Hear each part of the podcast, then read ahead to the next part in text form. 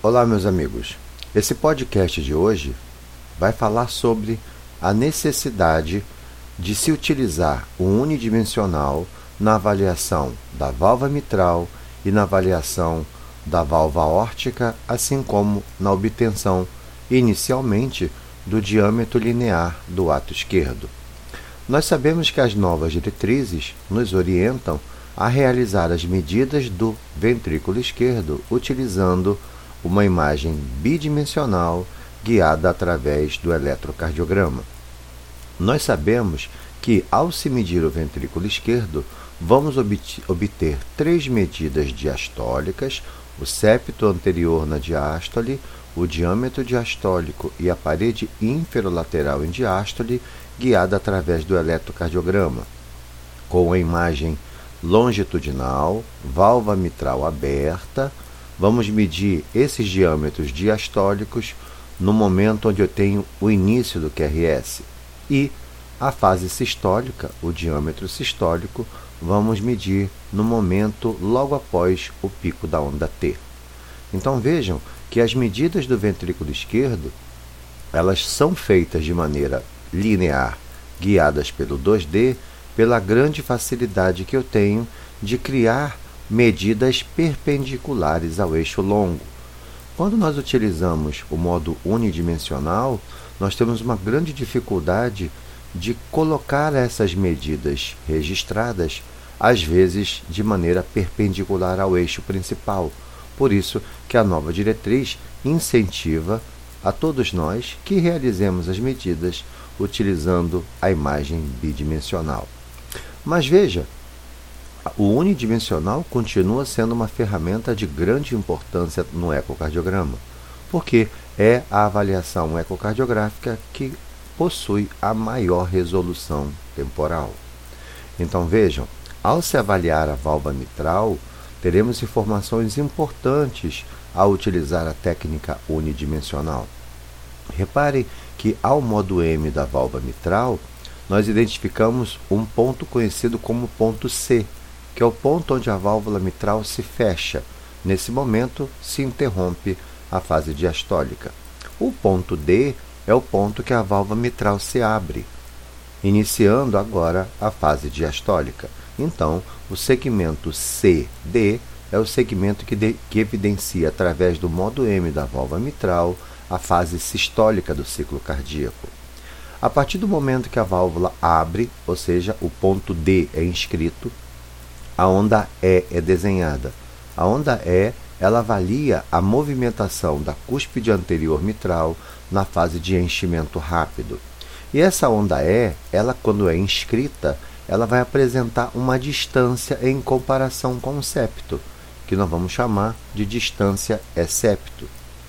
Essa distância E-septo, ela não deve ultrapassar em torno de 0,7 se ela ultrapassar 0,7, isso significa que a câmara ventricular esquerda aumentou de tamanho. Mas vejam, cuidado, porque a distância é septo ultrapassando 0,7 nada tem a ver com disfunção ventricular.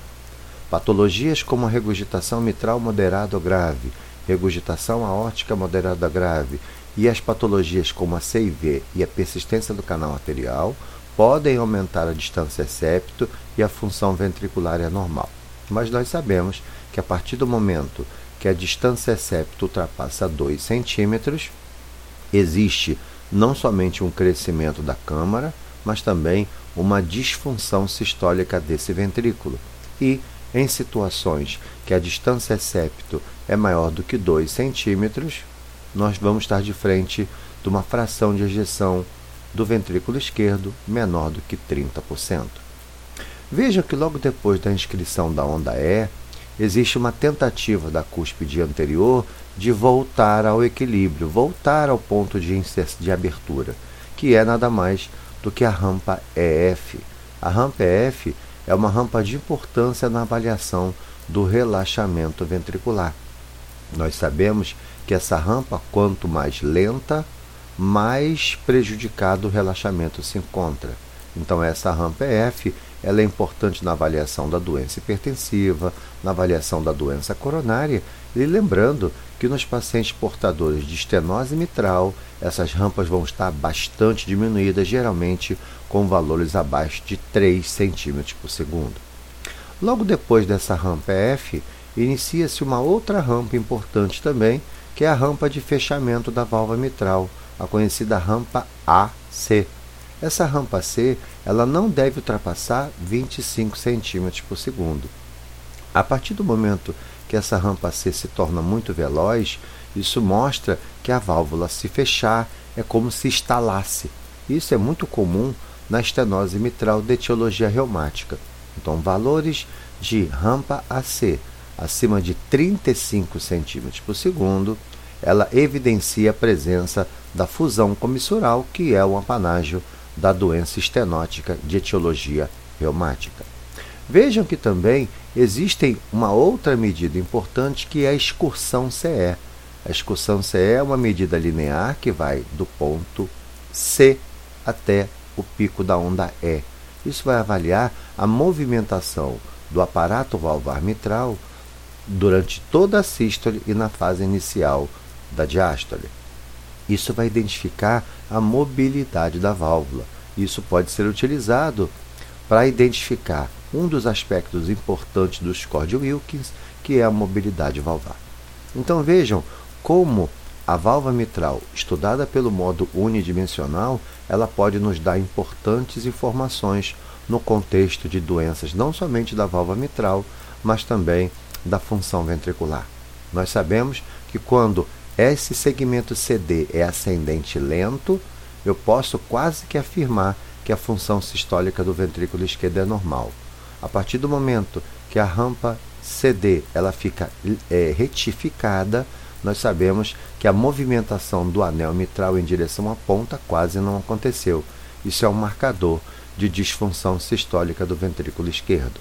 Então, nós devemos ter cuidado de utilizar sempre a função sistólica do ventrículo esquerdo, visualizando também a movimentação do segmento CD ao corte unidimensional. Então, nunca esqueçamos de utilizar com muito cuidado a técnica unidimensional na identificação da movimentação diastólica da válvula mitral e também na medida de ato esquerdo e aorta. Nós sabemos que existe uma orientação de se fazer as medidas de aorta e de ato esquerdo também através de medidas lineares. Porém, ao se realizar medidas de unidimensional e estivermos centralizados no meio da aorta e no meio do ato esquerdo, essa medida pode ser realizada. E lembrando que essa, essa medida de ato esquerdo e aorta vai gerar o que nós chamamos de uma relação ato esquerdo-aorta. Essa relação ato esquerdo-aorta ela pode identificar crescimentos importantes da câmara atrial esquerda e também da aorta. Nós sabemos que a relação ato esquerdo-aorta, quando ultrapassa 1.5, o ato esquerdo cresceu. Uma relação ato esquerdo-aorta maior do que 1.8, há um importante aumento do ato esquerdo.